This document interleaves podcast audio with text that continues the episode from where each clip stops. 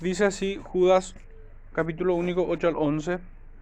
No obstante, de la misma manera, también estos soñadores mancillan la carne, rechazan la autoridad y blasfeman de las potestades superiores.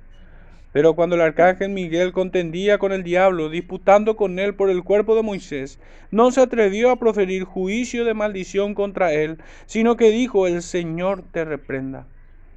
Pero estos blasfemas de cuantas cosas no conocen y en las que por naturaleza conocen, se corrompen como animales irracionales. Ay de ellos, porque han seguido el camino de Caín y se lanzaron por lucro en el error de Balaam y perecieron en la contradicción de Coré. Amén. El Señor bendiga su palabra, hermanos. Pueden sentarse. Bendiga en el corazón de cada uno de nosotros. Habíamos dicho que em, el estilo en el cual Judas escribe es por medio de triadas, esa es su estructura. Y, en este punto encontramos eh, dos partes donde se ve claramente esto, estas triadas, estas dos triadas. En el versículo 8 y en el versículo 11 que cierra hoy nuestro estudio. En el verso 8 señala el tipo de pecado o la característica de estos hombres. Mancillan la carne, rechazan la autoridad y blasfeman de las potestades superiores. Y en el verso 1, en el verso 11, perdón, son como Caín, Balaam y Coré. Son tres de vuelta. Entonces hoy vamos a estar titulando este estudio Soñadores, rebeldes y blasfemos. Es la característica o el patrón que los, que los une o los identifica a estos que han entrado encubiertamente, porque eso es importante señalar, hermanos. Recordemos que el propósito de, o la intención, mejor dicho, de Judas aquí es la de describir a estos que han entrado encubiertamente. Recordemos que esa es la finalidad principal por la cual él nos escribe. Él escribe a la iglesia porque algunos hombres han entrado encubiertamente. Y esta es la razón por la cual él imperiosamente escribe a la iglesia. Y de hecho, esta epístola debe ser considerada como universal porque este flagelo no solamente vivió la iglesia de los primeros siglos, sino es a través de los siglos hasta el día de Jesucristo. Así va a ser. Por esto repito, el título de este sermón es Soñadores, Rebeldes y Blasfemos. Pero como siempre me gusta presentar un cuadro de las escrituras para, a modo de introducción, me gustaría ir a la cita del profeta Isaías capítulo 5, verso 18 al 25, donde dice así, hay de los que traen la iniquidad con cuerdas de vanidad y el pecado como coyundas de carreta, los cuales dice, venga ya, apresúrese apresúrese su obra y veamos. Acérquese y venga el consejo del Santo de Israel para que lo sepamos.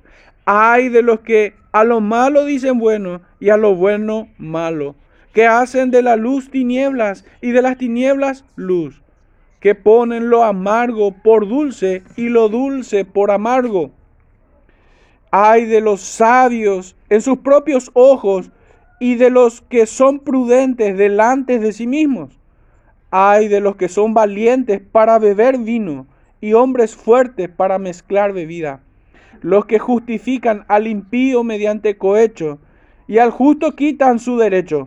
Por tanto, como la lengua del fuego consume el rastrojo y la llama devora la paja, Así será su raíz como podredumbre, y su flor se desvanecerá como polvo, porque desecharon la ley de Jehová de los ejércitos, y abominaron la palabra del Santo de Israel.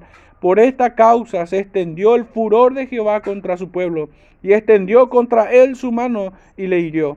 Y se estremecieron los montes, y sus cadáveres fueron arrojados en medio de las calles. Con todo esto, no ha cesado su furor, sino que todavía su mano está extendida.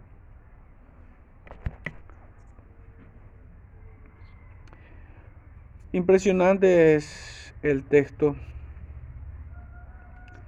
Hermanos, lo notable y lo más llamativo, y, por esto eh, decidí escoger esta porción de Isaías como introducción es que aquellos sobre quienes dicho hay, esto es un símbolo de condenación claramente.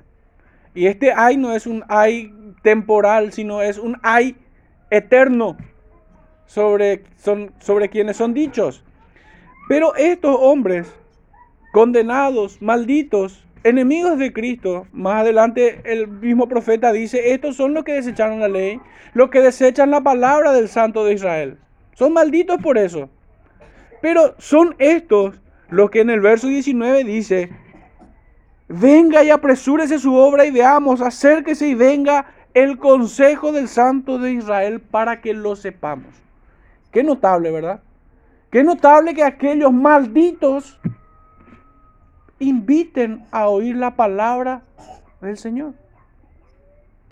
Obviamente esto debe ser entendido como un acto de hipocresía.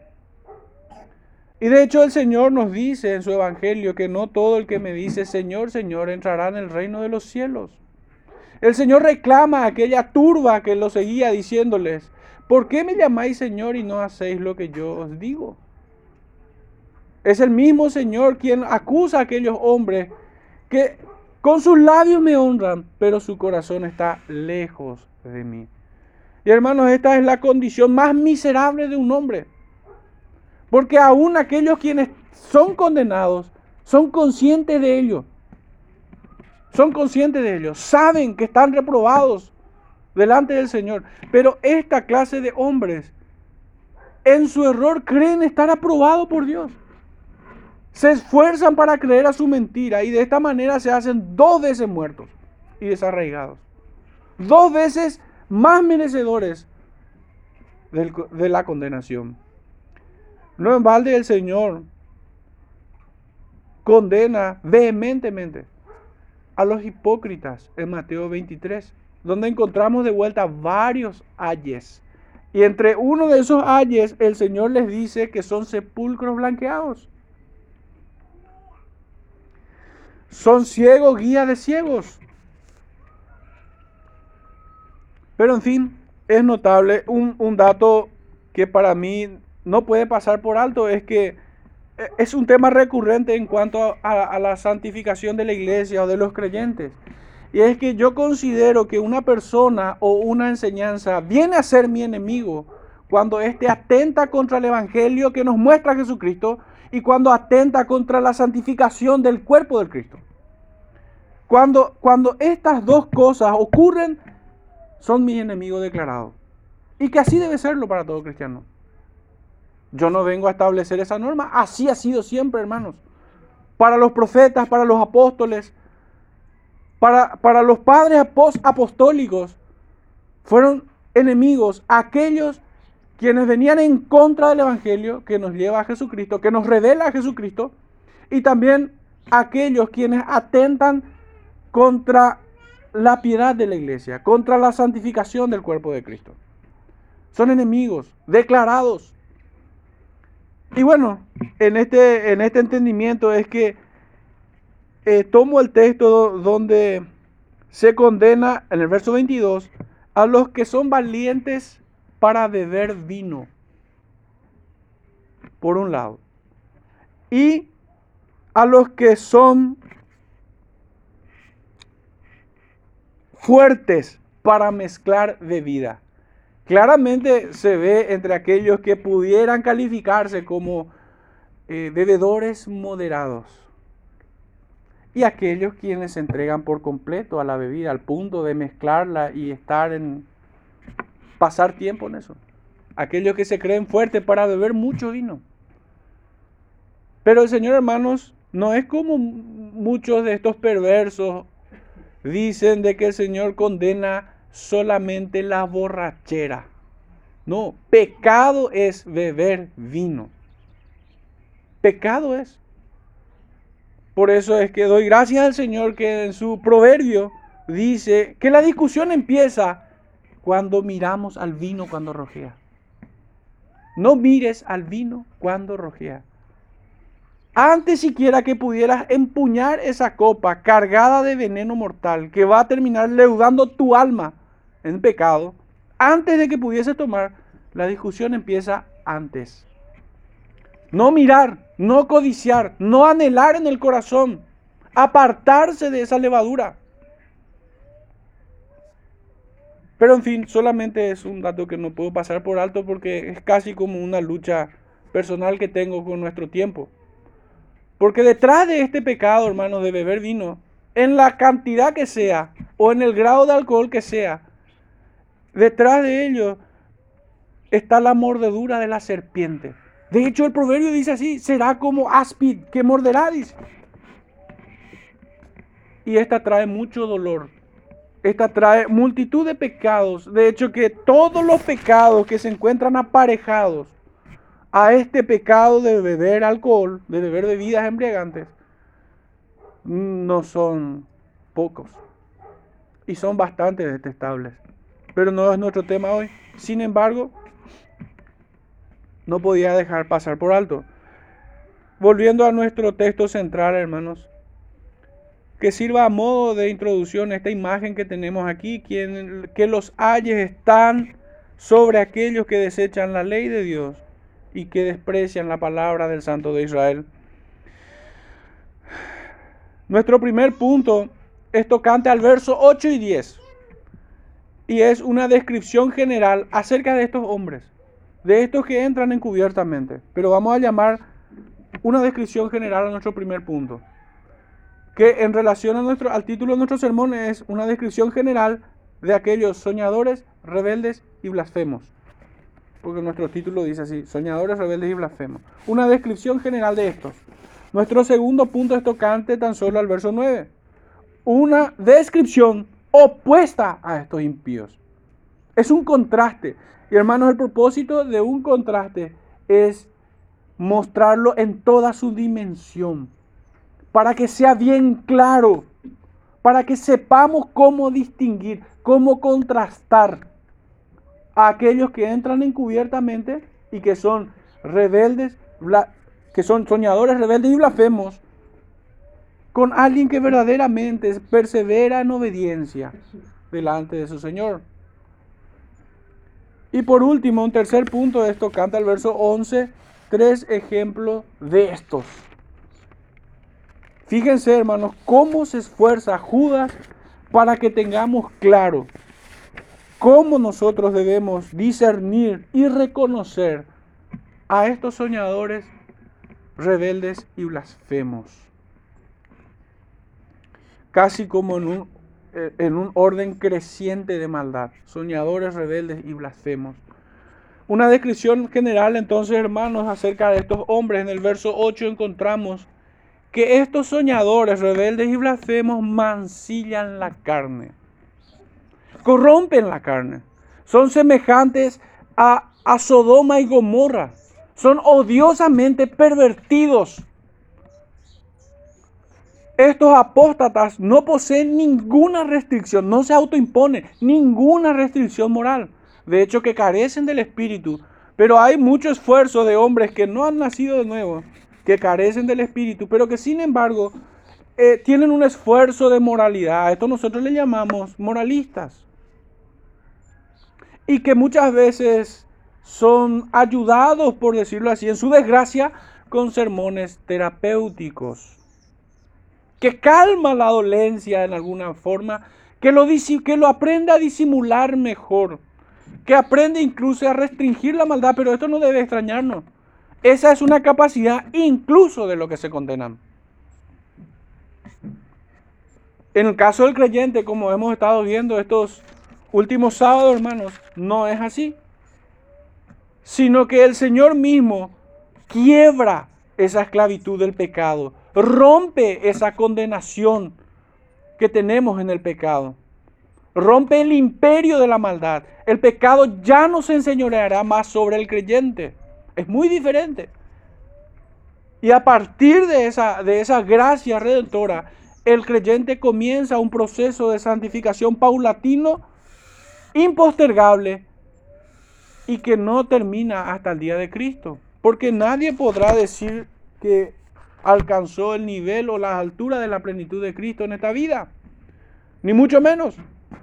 sino que el Señor nos santificará en todo nuestro peregrinaje. Pero estos pervertidos no son moralistas, no disimulan su pecado, sino que ni siquiera se impone ninguna restricción moral.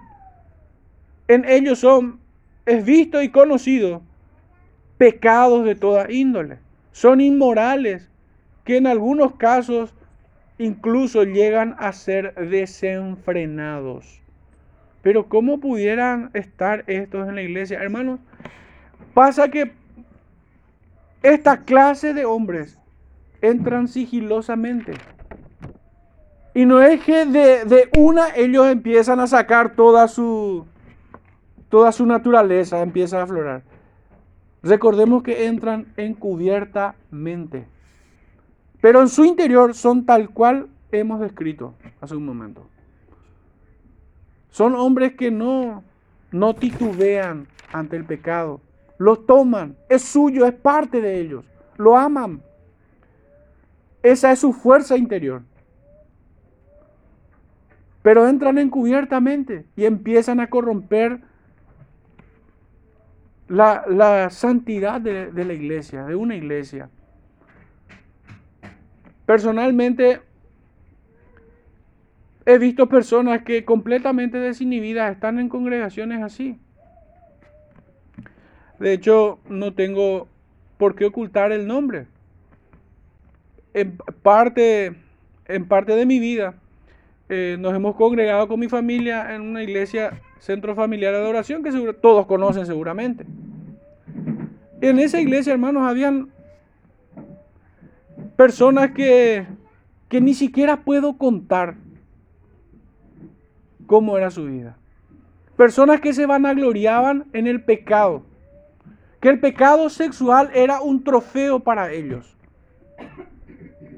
Y para los varones, incluso para esos hombres que estaban allí, algunas hermanas, entre comillas, eran como un trofeo que iban acumulando en su estantería. A ese nivel de pecado llegué a ver en esa iglesia y cosas que ni siquiera puedo mencionar. Obviamente el Señor nos rescató de ese lugar. Pero esa iglesia pudo tal vez, no sé, solamente el Señor sabrá, pudo haber empezado como una iglesia real. Pudo haber sido integrado por creyentes, incluso con buenas intenciones, queriendo cumplir el mandamiento apostólico de ir y hacer discípulos. Probablemente, no lo sé. Pero lo cierto es que cuando yo llegué a ese lugar, esa congregación estaba completamente perdida. Y para nuestra desgracia en nuestro país, esa denominación ha hecho metástasis en todo el Paraguay. Y está contaminando a un montón de iglesias que ni siquiera pertenecían a esa denominación o a esa confesión de fe. En ese tipo de iglesia abundan estos hombres. Y, ni siquiera ya tienen necesidad de estar encubiertamente, sino que incluso son los pastores de esas congregaciones, hombres perversos. Pero hay otras iglesias, hermanos, que están allí ah, peleando esto a ciegas muchas veces porque no se ejercitan en discernir. Y no lo hacen porque esta clase de texto es duro. No quieren leer esta clase de textos. No, no quieren predicar acerca de esto. Es incómodo hablar del pecado. Es desagradable eh, tener que estar sospechando cuando un hermano, entre comillas, no se santifica como si fuera que él no es un creyente y que es esto que señala aquí Judas alguien que entró encubiertamente para corromper la santidad de la iglesia. Es incómodo. Pudiera espantar a muchos. No tenemos que insistir tanto sobre el señorío de Cristo en la vida de los creyentes porque a muchos también eso les incomoda. Y de esta manera la iglesia comienza a estar ciega, sin discernimiento las exhortaciones han desaparecido casi por completo de los púlpitos. Las temibles advertencias que encontramos en las escrituras ya no son un tema de predicación en muchos lugares. Solamente se quiere hablar de temas agradables.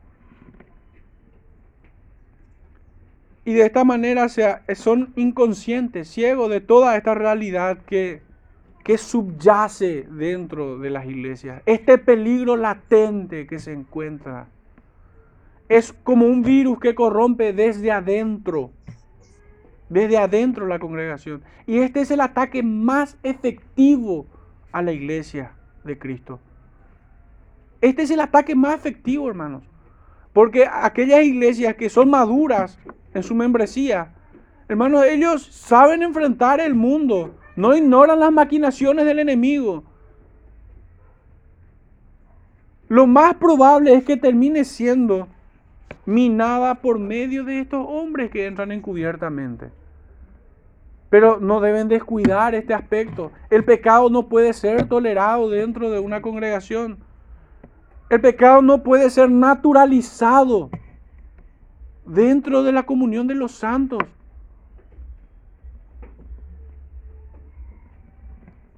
A punto que ya nadie se escandaliza del pecado en muchos lugares. Hermanos, si bien esto es una denuncia contra el cristianismo actual de muchas iglesias, puntualmente la que he mencionado hoy y la que he mencionado en sermones atrás, reformados entre comillas, hermanos, este es un mensaje para nosotros. Este es un, Dios nos habla a través de su palabra a nosotros. Sí, tenemos que poner la mira ahí arriba también.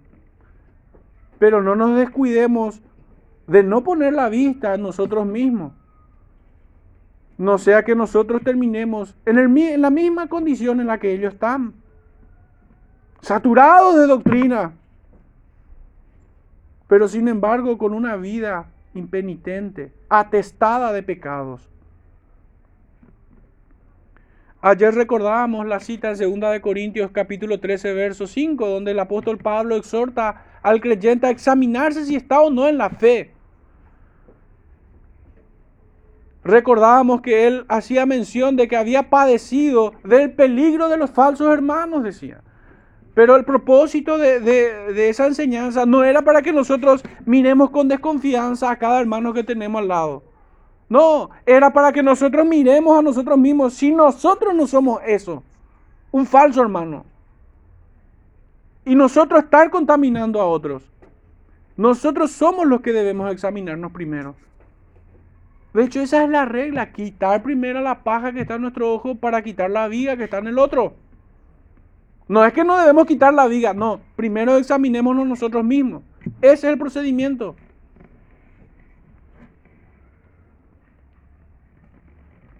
Entonces estos impíos, impenitentes, mancillan la carne. Este es un distintivo de estos perversos. Dice en Números capítulo 25, verso 6. Y he aquí un varón de los hijos de Israel vino y trajo a una madianita a sus hermanos, a ojos de Moisés y de toda la congregación de los hijos de Israel, mientras lloraban ellos a la puerta del tabernáculo de reunión. Esto fue terrible. Y lo notable, hermanos, que Moisés no dijo nada. Me llama la atención eso en el texto, sino que otros varones fueron los que agarraron una lanza y lancearon a este perverso con esta ramera para que cese la mortandad allí. Hermanos, yo no tengo, no tengo suficiente elemento como para acusar a Moisés de indiferencia. No, pero me llama la atención. Me llama la atención. Pudieran estar los oficiales de la iglesia ciegos ante una situación, penosamente debo decir que sí. Pero en una congregación, hermanos, no son solamente los ministros quienes deben levantar la mirada y escandalizarse por el pecado de los que están adentro. Y un ejemplo evangélico de esto que vemos aquí, nadie va a sacar aquí una lanza y lanzarle a otro por, por su pecado. Pero este mismo ejemplo, esta misma indignación, es más, esta misma aplicación lo encontramos espiritualmente en los apóstoles. cuando Pablo reprendió duramente a Pedro, porque era de condenar lo que estaba haciendo. Entonces, ¿qué hemos de hacer nosotros cuando vemos a un hermano en pecado? Callarnos, silenciarnos, dejar que persevere en eso. Muchos entienden eso como un signo de amor. El callarse, el arreglar bajo la alfombra. Dejémonos nomás así.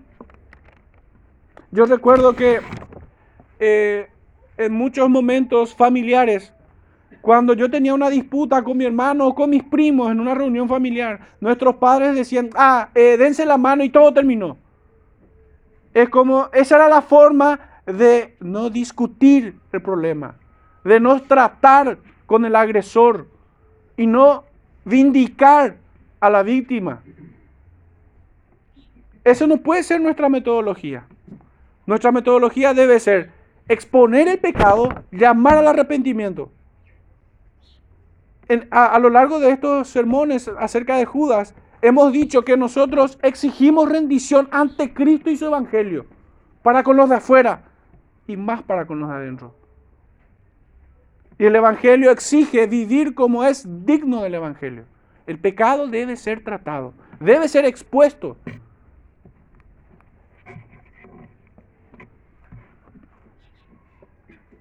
Ninguna reputación puede, puede censurar esto.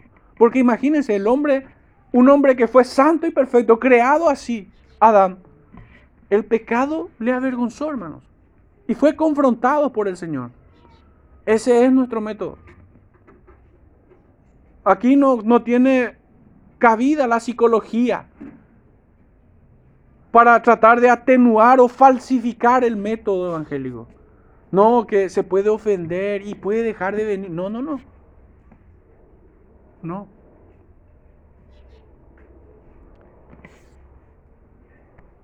Aquí vemos un tipo de pecado sexual que es reprendido, confrontado y de manera vehemente. Y el Señor se agradó. El Señor se agradó de eso. Cesó la mortandad. El Señor quitó su furor. Aplacaron la ira del Señor mostrando su justicia, aplicando su justicia.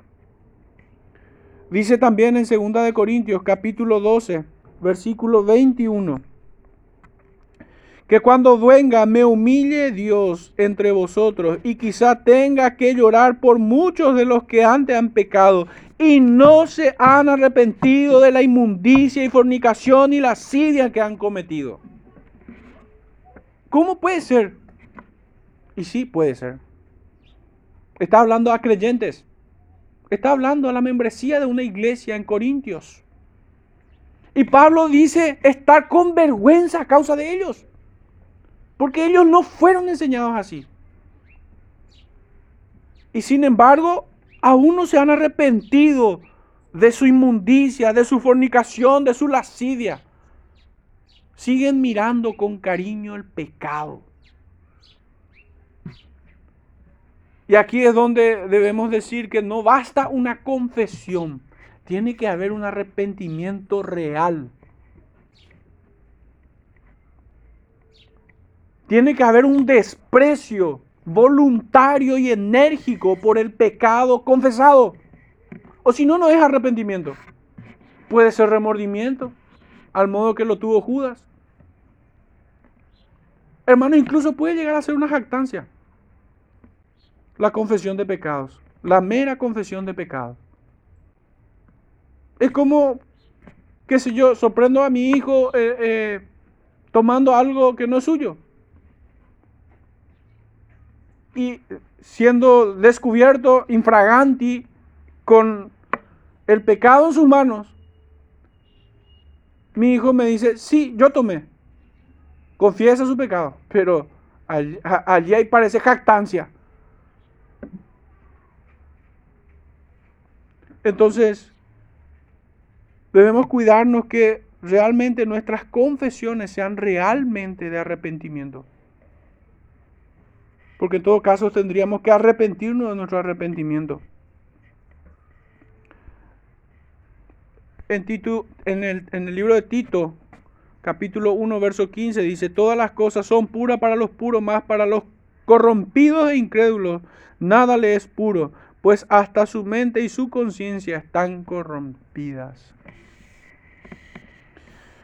Por último, Efesios capítulo 4, versículo 17 al 21 dice, esto pues digo y requiero en el Señor, que ya no andéis como los otros gentiles, que andan en la vanidad de su mente, teniendo el entendimiento entenebrecido, ajenos a la vida de Dios, por la ignorancia que hay en ellos, que en ellos hay, por la dureza de su corazón, los cuales después que perdieron toda sensibilidad, se entregaron a la lascivia para cometer con avidez toda clase de impureza.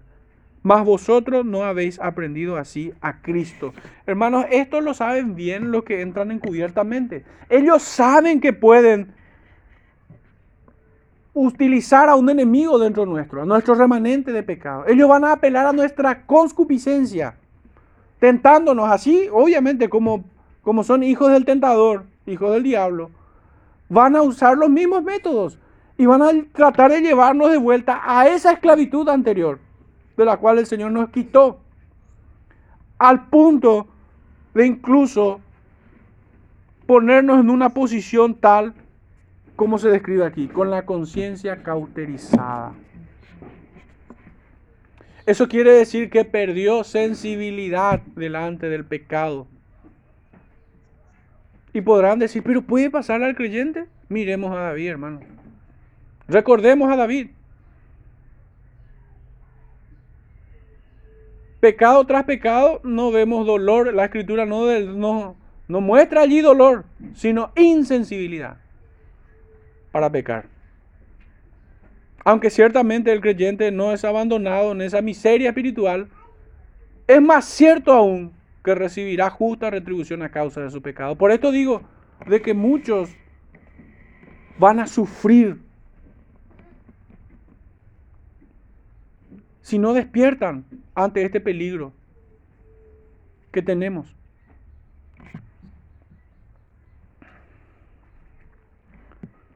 De hecho que en Primera de Corintios capítulo 11, en el contexto de la cena del Señor, dice la escritura que por esto muchos están enfermos y otros ya duermen.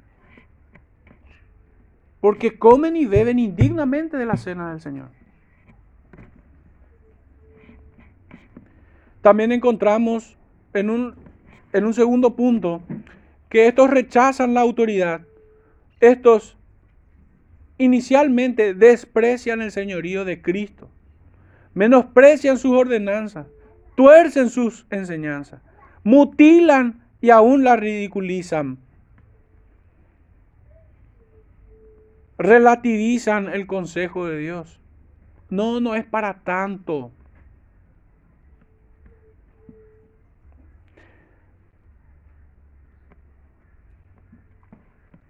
Hermanos, el Señor nos compara a nosotros como la luz, como la sal. Y no existe punto intermedio en esas comparaciones. O somos luz o somos tinieblas. O somos una sal insípida o una que sala, que no ha perdido su sabor. No hay término medio. O somos trigo o somos paja. Uno va al granero, el otro va al horno, al fuego. O somos ovejas o somos cabras. Todo está polarizado. O somos vasos de misericordia, somos vasos de ira, vasos de honra o para deshonra. Y estos hombres tratan de minar toda autoridad partiendo desde el señorío de Cristo. Porque ciertamente si nosotros somos cristianos, Cristo es nuestra cabeza y Él debe gobernar nuestras vidas en todas las áreas de nuestra vida. No hay espacio en la cual esté liberado, no hay tierra de nadie en nuestro ser, sino que todo pertenece al Señor. Atentan contra las autoridades eclesiásticas en una iglesia. Probablemente de entrada, y de hecho esto me ha tocado ver, y en algún momento incluso fui arrastrado por esto, en los primeros años de mi peregrinaje en la fe. estaba en una iglesia que estaba cayendo en picada. Yo no me daba cuenta, obviamente, que esto estaba ocurriendo. Entonces, la misión que estaba siendo informada de las circunstancias actuales de la iglesia, envía a otro pastor y quita al que estaba. Y viene un pastor que realmente era, podría decir que era un creyente. Realmente, hoy en la distancia estoy más que convencido de esto. Porque recuerdo que insistía e insistía en la doctrina que es conforme a la piedad. Y frenaba a todos esos jovencitos, yo entre ellos, quienes tenían aire de grandeza porque empezaban a dominar la Biblia o a manejar mejor o a acumular más conocimiento y ya nos sentíamos como los que debían ya tomar la iglesia para guiarla. Así de atrevido llegamos a ser, o llegué a ser en medio de ese grupo. Y recuerdo, hermanos, que si bien de frente no, no, no se atacaba al pastor, se trataba de medrar su autoridad. Se buscaba hacer desconfiar maliciosamente. Yo no digo que se deba tomar como una fe ciega todo lo que un pastor o un ministro diga. Al contrario, debe ser examinado conforme a la escritura. Porque nuestra autoridad final y única, no máxima, nuestra única autoridad es la palabra. Porque es la mente de Cristo que se nos revela por medio de ella. Sin embargo, la forma o la estrategia que Satanás había convencido a unos chiquilines inmaduros era la de medrar la autoridad del, del pastor. Solapadamente, encubiertamente. yo no me daba cuenta que terminábamos siendo como aquellos fariseos que buscaban prosélito para convencer y tratar de, contrariar con, con la posición del pastor. Y lo penoso de todo es que incluso pudiéramos tener argumentos válidos con los cuales ir en contra de la enseñanza del pastor, pero la motivación no era corregirle el error. La motivación era descabezar ese lugar y tomar su lugar. Entonces, estos que entran encubiertamente rechazan la autoridad. Primeramente eclesiástica, pero también involucra, hermanos, a las autoridades civiles.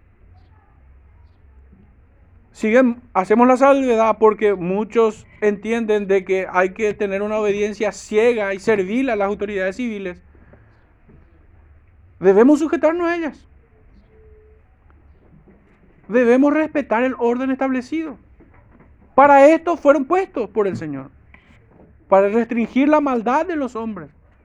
Para impartir justicia. Para que nosotros nos sometamos a ella.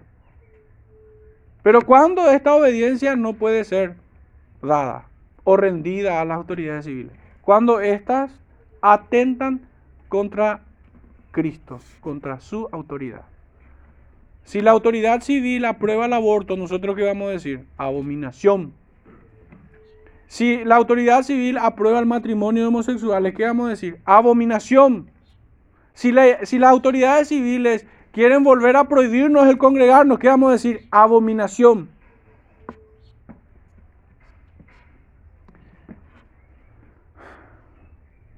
Hermanos, la jurisdicción legal de, de, una iglesia cristiana está en los cielos.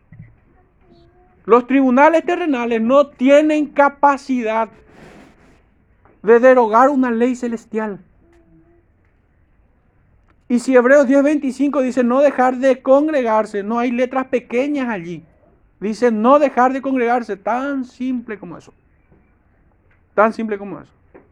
Y no importa que sea un presidente, un rey, un astronauta un marciano el que quiera decir que no, que no dejemos, que dejemos de congregarnos. No. Debe ser rechazado. Pero el pecado de estos hombres, insisto, volviendo a nuestro tema, se rebelan contra la autoridad establecida por Cristo. Eclesiásticos y también civiles. En el contexto de iglesia y también en un contexto civil nosotros debemos someternos conforme a la palabra, en el temor a Dios. Hay muchos textos aquí, pero creo que se ha entendido bastante bien. Tan solo voy a tomar la cita de Romanos, capítulo 13. Versículos 1 al 5 dice, Sométase toda persona a las autoridades superiores, porque no hay autoridad sino de parte de Dios. Y las que hay por Dios han sido establecidas. De modo que quien se opone a la autoridad, a lo establecido por Dios resiste. Y los que resisten acarrean condenación para sí mismos, porque los magistrados no están para infundir temor al que hace el bien, sino al malo. ¿Quieres pues no temer la autoridad? Haz lo bueno y tendrás alabanza de ella. Porque es servidor de Dios para tu bien. Pero si haces lo malo, teme, porque no en vano lleva la espada, pues es servidor de Dios, vengador para castigar al que hace lo malo. Por lo cual es necesario estarle sujeto no solamente por razón del castigo, sino también por causa de la conciencia. Pues por esto pagáis también los tributos, porque son servidores de Dios que atienden continuamente a esto mismo. La tercera característica general de estos hombres es que son blasfemos. Este es el pecado visto y oído en todo soñador.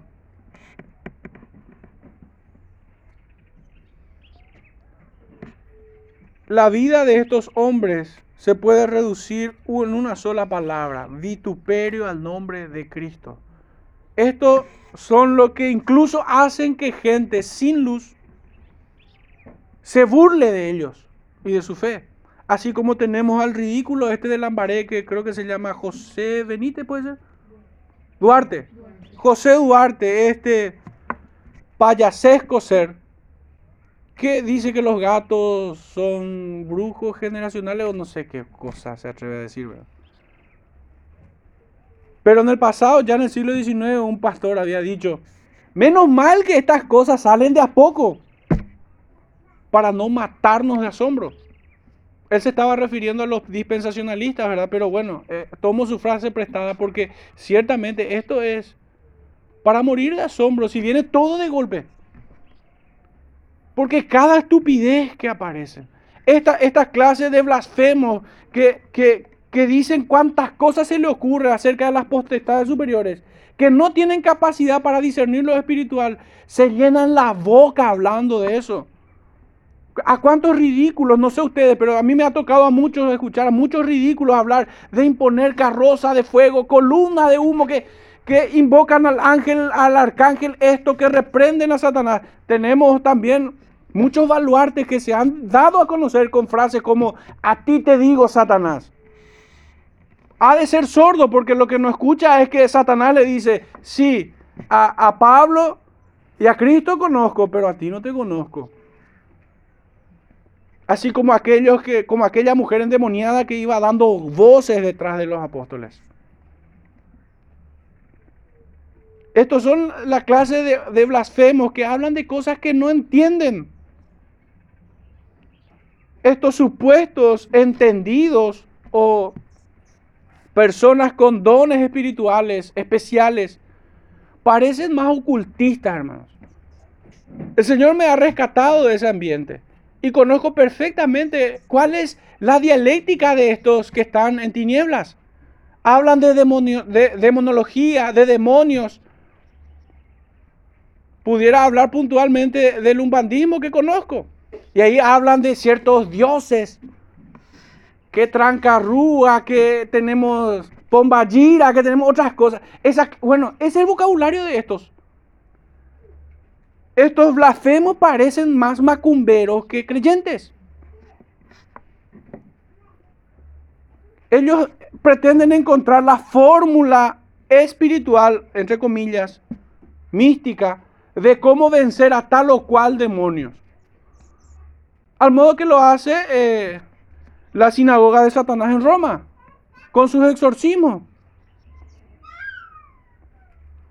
Falta por poco nomás ya y que digan de que, bueno, para tal demonio tenés que tener un ajo colgado en el cuello o un pedazo de perejil en tu mano. A ese nivel de estupidez llegan. Gente que, no, que, que como animales irracionales, porque al menos ellos tienen el instinto para guiarse según su naturaleza. Estos que carecen de la razón, hermanos, son peores que estos animales.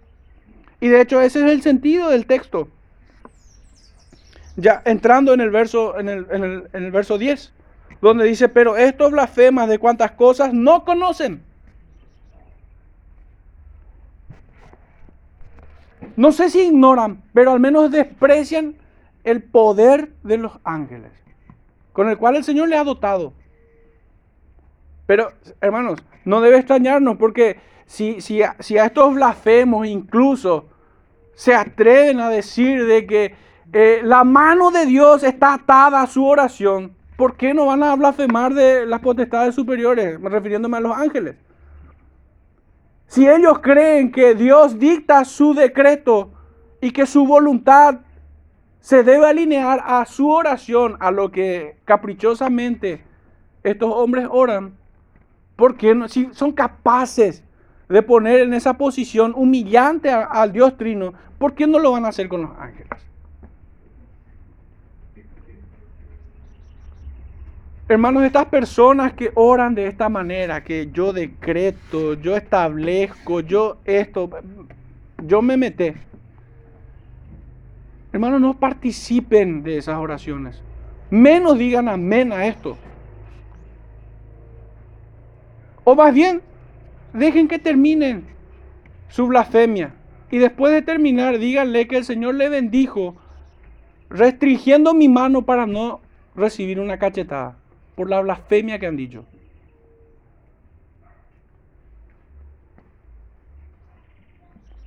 Estos blasfemos son así.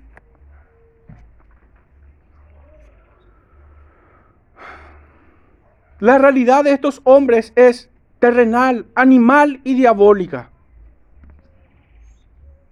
Que aún están por debajo de bestias brutas que son guiadas según su instinto. Estos, por lo general, son personas engreídas, insolentes, egocéntricas. Pero sin duda alguna, matizando con una falsa piedad, una falsa modestia. Esto es sin duda. Aquí terminamos nuestro primer punto, hermanos. Nuestro segundo punto es una descripción opuesta a estos impíos.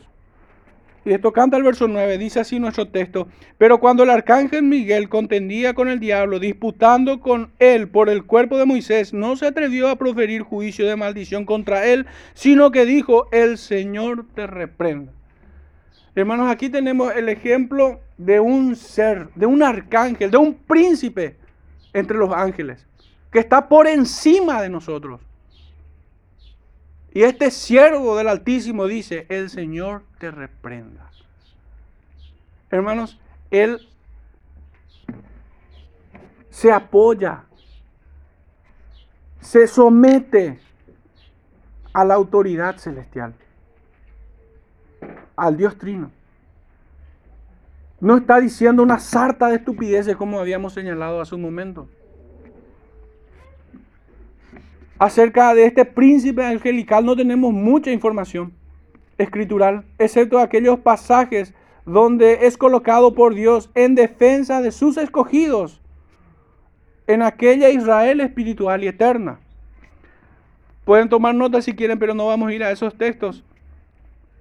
En Daniel 10, 13 y 21 y capítulo 12, verso 1 donde claramente este arcángel Miguel es levantado como príncipe en defensa de aquellos quienes son agregados al libro de la vida.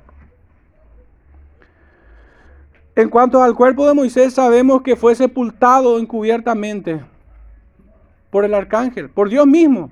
Aquí tenemos nosotros un, un documento que es, no, no es inspirado, pudiéramos decir. No, no refiriéndome a este texto, Acá claramente tenemos esto, pero en realidad la fuente, se cree que la fuente de esto es, está en el libro de Enoch, justamente. En el, no, perdón, me, equivoco. En el libro La Ascensión de Moisés, que su título ya por demás es apócrifo, ¿verdad? Entonces, pero sin embargo es citado aquí en Judas. El, el propósito de Judas no es la de señalar como aquel libro como palabra de Dios, no. Sino que toma esto y dice, esto fue así. Esto fue así. No intenta certificar aquel libro.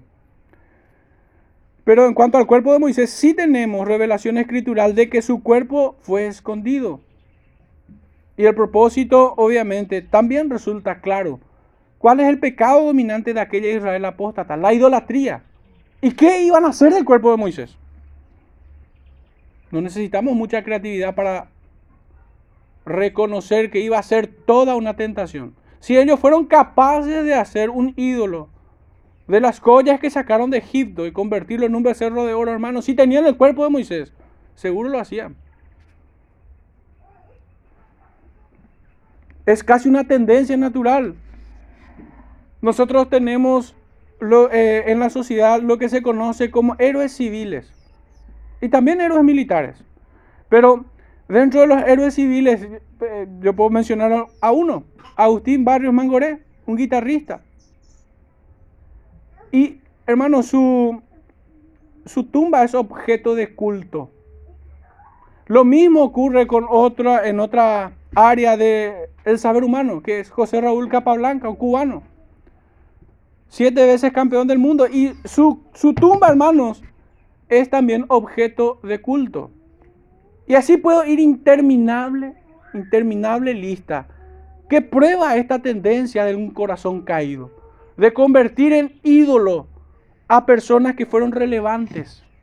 Y Moisés como ningún otro en la historia de la humanidad. Obviamente, por debajo de Cristo, sin duda alguna.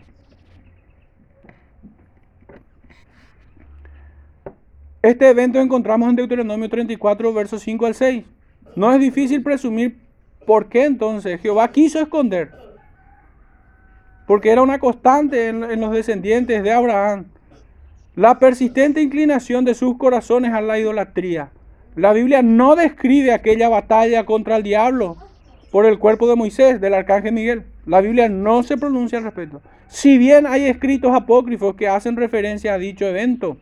Siempre será mejor hablar de lo que la Biblia habla y callar donde ella calla.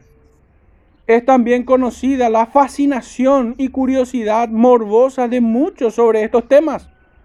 También sé que el príncipe de las tinieblas está muy dispuesto a alimentar este deseo, pero el Señor no me llamó a esto, hermano. Yo no pretendo ahondar mucho en detalles sobre este punto. No pocas veces son bien atormentados aquellos que quieren impresionar o jugar con esto. Y esta es la cita justamente a la que hacía referencia en el libro de Hechos de los Apóstoles, capítulo 19, verso 15, donde dice, pero respondiendo el espíritu malo dijo, a Jesús conozco y sé quién es Pablo, pero vosotros quiénes sois. Se imaginarán que, que continuó después de esto.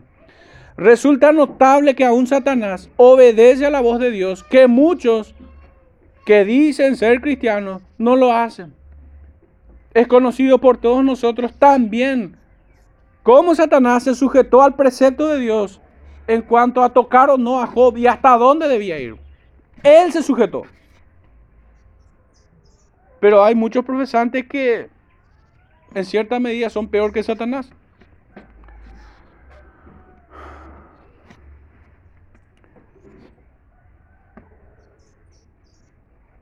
Vemos, sin embargo, un hecho ahí que me llamó la atención. En ese evento, eh, cuando Satanás se presenta después de rodear el mundo frente al Señor, hay una conversación.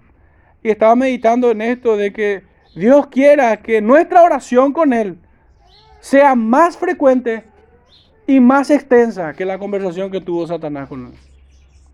Porque esta sería una forma también de ver cuán malvados somos. Lo positivo en este verso 9 de Judas 9 es que encontramos un ejemplo de aquello al cual somos llamados por Judas, a un combate. Nosotros debemos, somos llamados a combatir ardientemente por la fe. ¿Y qué encontramos en este, en este verso nuevo, en 9? Encontramos un combate hasta que el Señor en sus fuerzas nos conceda la victoria. Recuerden lo que hemos dicho, exigimos rendición, no negociamos ni ofrecemos tregua. Si usted es un derrotista, hermano, no pertenece al, al, ejército de Jehová. Y nunca fue tomado por soldado de Cristo. Porque Él es vencedor y en Él somos más que vencedores. Hermanos, estamos en guerra contra todos los enemigos de Cristo y de nuestra alma. No sea, no sea un soldado inútil. Utilice las armas de nuestra milicia. Sea un combatiente. Pelee la buena batalla. Entre en el espíritu de la tropa o hágase a un lado. No sea que un ejército o el otro termine aplastando su cabeza. No se equivoque, nadie está exceptuado de esta guerra. Podemos ir, y, este, y esta cita sí creo que es pertinente, porque lo que estoy diciendo es un tanto desafiante, y pudiera serlo muy desafiante para muchos. Pero en el libro de Hebreos capítulo 11, verso 30 en adelante, hermanos, ¿qué tenemos allí? Por la fe cayeron los muros de Jericó después de rodearlos siete días. Por la fe Raab la ramera no pereció juntamente con los desobedientes, habiendo recibido a los espías en paz. Tuvo una actitud desafiante esta mujer. ¿Y qué más digo? Porque el tiempo me faltaría contando de Gedeón, de Barak, de Sansón, de Jefté, de David, así como de Samuel y de los profetas, que por fe conquistaron reinos, hicieron justicia, alcanzaron promesas, taparon bocas de leones, apagaron fuegos impetuosos, evitaron filo de espada, sacaron fuerza de debilidad, se hicieron fuertes en batalla, pusieron en fuga ejércitos extranjeros. Las mujeres recibieron sus muertos mediante resurrección mas otros fueron atormentados, no aceptando el rescate a fin de obtener mejor resurrección. Ciertamente vamos a tener bajas, pero hemos de preferir la muerte que claudicar la victoria. Nosotros no somos de los que capitulan delante del enemigo, sino de aquellos que al final de la guerra plantan su bandera en el lugar que el Señor les concedió. Y ese es el terreno de nuestro corazón. Ese es el terreno del espíritu de nuestra mente, al cual el apóstol nos dice, renovaos en el espíritu de vuestro entendimiento. Y no solamente debemos conquistar este escenario de guerra en nuestro interior, sino también en el exterior. Hermanos, no negociamos, exigimos rendición. Y pudiéramos seguir hasta el verso 40 no termine siendo, en vez de un soldado para Cristo, convirtiéndose en un soñador, rebelde y blasfemo. ¿Tiene algún familiar que no es creyente? ¿Tiene alguna tentación que vencer? ¿Alguien a quien predicar, hermanos? Estudie, ore y aún ayune hasta que el Señor le conceda la victoria. No tienes fuerza, pues el Señor le va a sostener. Esa es la imagen que tenemos en el Salmo 23. Su vara y su callado me infundirán aliento, dice.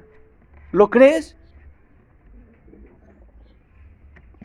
Nosotros no podemos presentarnos con un espíritu derrotista, hermanos. Ese no es el espíritu de Cristo. Él nos ha puesto en nosotros espíritu de cobardía. No somos de los que retroceden para perdición del alma, sino de aquellos que perseveran para preservación del alma. Somos aquellos quienes somos capaces de decir delante de cualquier autoridad que es mejor servir a Dios que a los hombres. E incluso pudiéramos tomar de ejemplo aquella respuesta que, Jesús mismo le dio cuando venían a anunciar acerca de, de Herodes. Dile a esa zorra. Una respuesta evangélica para aquellos quienes se oponen beligerantemente en contra del Señor. Nosotros tenemos que tener este temple. No podemos ser tímidos, pusilánimes. No podemos comportarnos como muchos predicadores hoy, ministros y creyentes en general, como si fueran floricientas. Ayer lo comparábamos como si fueran caperucita roja en un día de picnic. La comparación no es con, con ellos. En el, contexto en el que somos puestos es en un contexto de guerra. Somos tomados por soldados. El propósito del autor al introducir este fragmento es proveernos de un excelente contraste para así poder ver y distinguir con mayor claridad a estos perversos. Estos perversos no se van a oponer a los enemigos de Cristo. De hecho, eso es lo que el Señor le, responde a aquellos fariseos. Belcebú no puede estar contra Belcebú, una casa dividida no puede prosperar. Por lo que cada vez que la iglesia trate un pecado o una tendencia pecaminosa, estos que entran encubiertamente van a minimizar el pecado. O por lo menos no van a querer ser parte para juzgar el pecado. Van a ser indiferentes. Van a minimizar el pecado y por otro lado, por otro lado van a cargar de una connotación negativa la fidelidad del creyente. En esos dos polos van a atacar.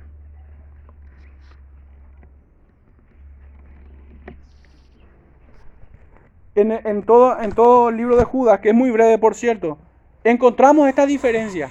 Estos impíos que entran encubiertamente, hermanos, pueden mirar su Biblia. Verso 8, verso 10, 11, 12, 14, 16 19 son señalados. Estos perversos, estos perversos. Y en un contraste absoluto muestra a aquellos quienes deben ser fieles. Verso 1, 3, 17, 19 y 20. No tenemos comunión con los perversos. ¿Qué parte el creyente con el incrédulo? ¿El templo de Dios con el de los ídolos? ¿Puede brotar acaso dos aguas de una misma fuente? Cuidemos esta fuente. Y todos somos llamados a, a, este menester. Por último, nuestro tercer punto. Tocante al verso 11, tres ejemplos de estos que se pierden de estos que entran encubiertamente, de estos que son soñadores, rebeldes y blasfemos. Estos que mancillan la carne, se rebelan contra la autoridad y blasfeman de las potestades superiores. El primer ejemplo y gran ejemplo que tenemos, no vamos a poder ir al texto, pero sí vamos, podrían tomar nota si quieren. El camino de Caín. Estos son como estos hombres, perversos, rebeldes, insolentes, decíamos al inicio. Imagínense la, la, la impresionante insolencia de este hombre, que siendo eh, amonestado, o más bien siendo pedido cuentas por Dios,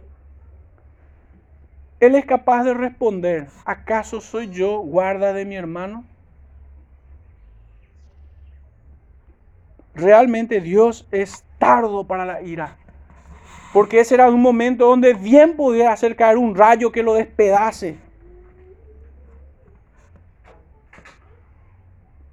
Pero en la paciencia de Dios, hermanos, como un contraste, ¿qué es lo que más muestra? El desprecio que tiene por Dios. Porque siendo aún Dios paciente con esa infecciosa criatura, no se arrepiente sino que desprecia la benevolencia, la misericordia y la paciencia divina. Y aún tiene ánimo para responder insolentemente. La característica de aquellos quienes perseveran en el camino de Caín es la carencia total de espiritualidad. Son aborrecedores de Dios y del prójimo. El segundo ejemplo que tenemos aquí es, el texto dice, de aquellos quienes se lanzan por lucro en el error de Balaam. Todos conocemos el, el, error de Balaam, todos conocemos esa historia, pero hoy no tenemos tiempo de vuelta. Es una pena que el tiempo muchas veces no nos alcanza a los predicadores. Pero nosotros encontramos en números 22, pueden tomar nota. Y pueden analizarlo, hermanos. ¿Cuántas veces creen que Balaam no entiende? Y, y, recibe una y otra y otra y otra vez la oferta. ¿Cuántas veces piensan? Si ustedes miran desde el capítulo 22 hasta el capítulo 24, cinco veces. ¿Cómo lo que no entiende este hombre?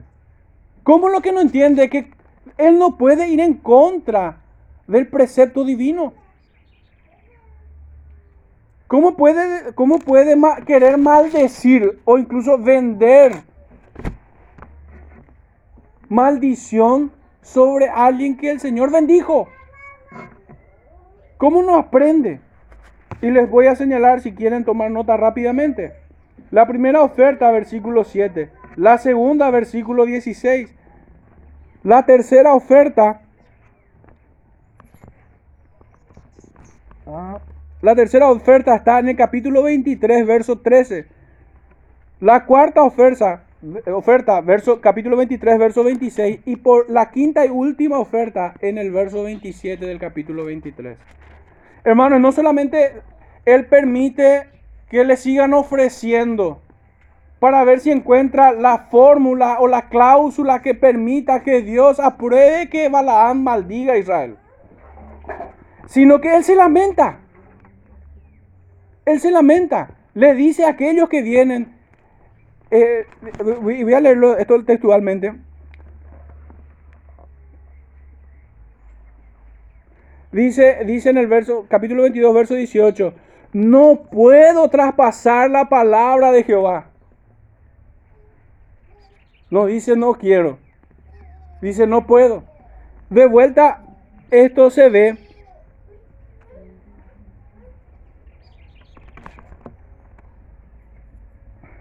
en el verso 20 del capítulo 23. Y dice, Él dio bendición, Jehová, ¿verdad? Él dio bendición y no podré revocarla. Y acepta una quinta oferta. Por si ahí el Señor le, consejo. Es notable, hermano. Es tan necio este hombre que aún una muda bestia de carga tuvo que hablar con él. Y esto realmente es sorprendente.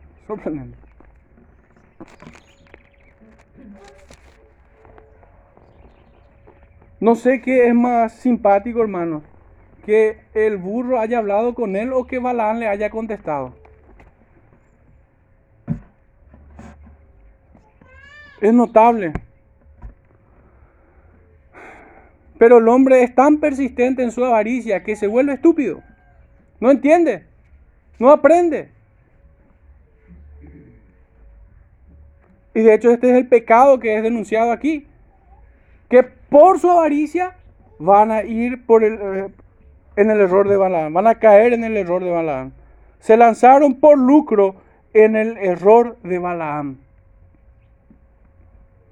cuya principal característica es su amor por el dinero. Pero este, este perverso Balaam, no, no solamente este era su pecado, sino que en Apocalipsis 2.14 dice, pero tengo unas pocas cosas contra ti que tienes ahí a los que retienen la doctrina de Balaam. ¿Cuál es esa doctrina? Que enseñaba a Balac a poner tropiezo ante los hijos de Israel a comer de cosas sacrificadas a los ídolos y a cometer fornicación. Era un perverso en toda regla. Por último, el tercer ejemplo, la rebelión de Coré. Y justamente lo que estábamos hablando. Hermanos, estos tres ejemplos de impíos eh, son, debemos como que unir con flecha con las tres características distintivas de estos hombres. ¿Cuáles eran las tres características de estos hombres? Mancillan la carne, se rebelan contra las autoridades y blasfeman de las potestades superiores. Aquí tenemos estos tres ejemplos paradigmáticos, representativos. Aquí vamos a encontrar a Caín, a Balaam y a Coré como los mejores ejemplos. Y la historia de Coré es un tanto más larga. Números capítulo 16 incluso se extiende bastante, pero no, no vamos a entrar allí, no vamos a entrar allí. Tan solo vamos a recordar aquel evento y va a ser tarea de cada uno revisar la cita. Pero este hombre estaba soliviantando al pueblo en contra de la autoridad constituida allí, el cual era Moisés. Dios había dado a, a, una autoridad a ese pueblo. Pero estos se rebelaron, no solamente él, sino que 250 príncipes más de Israel con él. Pero así también su juicio fue ejemplificador. los tragó la tierra. Así como el pecado de estos son distintivos, también su juicio. Recordemos el juicio de Caín, el juicio de Balaam y el juicio de Coré. Por eso es que el verso 11 comienza diciendo, ay de ellos, ay de ellos. Hermanos, si el Señor te ha puesto, ha puesto en tu iglesia autoridades a las cuales debes sujetarse en el temor a Dios y no lo haces, aquí está tu familiar. Caín, Balaán y Coré. No es poca cosa, hermanos, oponerse a, las autoridades constituidas por el Señor. No se opone a, en una primera medida, digamos que en un plano terrenal, sí se opone al pastor o en la iglesia, pudieran oponerse a, los oficiales de la iglesia. Pudiera parecer que eso nomás es, pero en realidad leíamos en Romanos 13, a Dios resiste. A Dios resiste.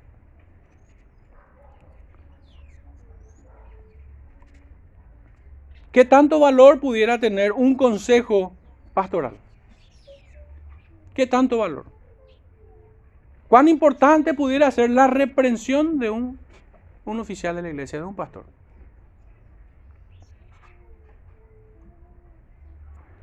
En tu respuesta, hermanos, está tu examen delante del Señor.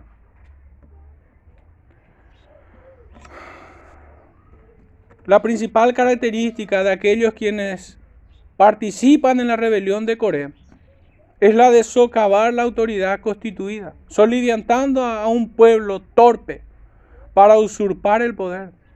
En estos tres ejemplos sobresale la carnalidad sexual y la conducta de una fe falsificada. Obviamente caen en una falsa adoración, al igual que Cristo y sus apóstoles. Judas condena vehementemente a esta clase de hombres, impíos que entran encubiertamente. Y ya no hay mucho tiempo para ahondar en este detalle, hermanos. Lo cierto es que el Señor condena a estos perversos. Hermanos, nosotros tenemos una tarea a la luz de este pasaje y es la de examinarnos pudiera habernos encontrado en muchas faltas, porque pudiéramos por medio de la simulación escuchar los consejos, o incluso esta predicación, o incluso esta predicación. Hermanos, es el Señor no retarda su promesa para aquellos quienes le buscan. Él es galardonador de los que le buscan.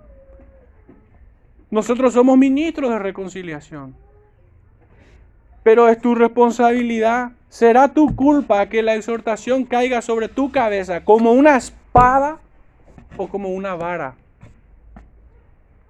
correctiva.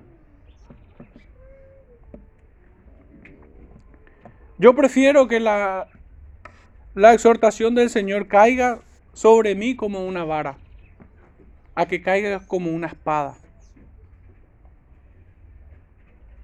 La primera definitivamente condena, la segunda corrige y perfecciona. Ayer estábamos meditando y con esto cierro. Para huir de todo este flagelo y despertar nuestras conciencias y estar alerta ante este peligro. Que el Señor nos instrumenta, nos instruye en un cuerpo, en una familia. Hablábamos Coincidentemente, en estos días hablábamos mucho de esa imagen, de esa metáfora con un ejército. Y decíamos que el Señor nos pone en este contexto de iglesia y que da instrucciones claras y precisas. Leíamos que a los pastores, a los obispos de las congregaciones, Cristo les demanda pastorear la grey, le manda cuidar de ella, gobernar sobre ella, no, no como imposición, no como ejerciendo señorío, sino como dando el ejemplo. Pero también veíamos que también instruye a toda la congregación. Sería el cuerpo en la metáfora del ejército. Diciéndoles, sujetaos a vuestros pastores. Hebreos 13, verso 7 y verso 17. Tenemos instrucciones claras, precisas, las cuales si nosotros desechamos, vamos a terminar cauterizando nuestra conciencia y estar expuestos a estos impíos que entran encubiertamente.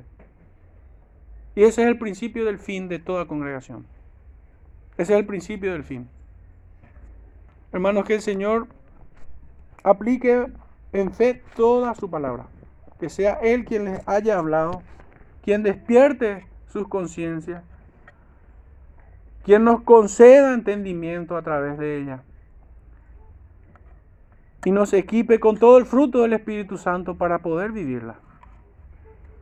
Ciertamente aquellos quienes son hallados en falta, que, que el Señor les perdone en su arrepentimiento. Que el Señor les restaure y comencemos a caminar derecho. Comencemos a caminar con paso firme, en armonía. Que el pie derecho caiga con el pie derecho de tu hermano y el pie izquierdo caiga con el pie izquierdo de tu hermano dando los mismos pasos en las sendas antiguas. Oremos hermanos, dando gracias al Señor.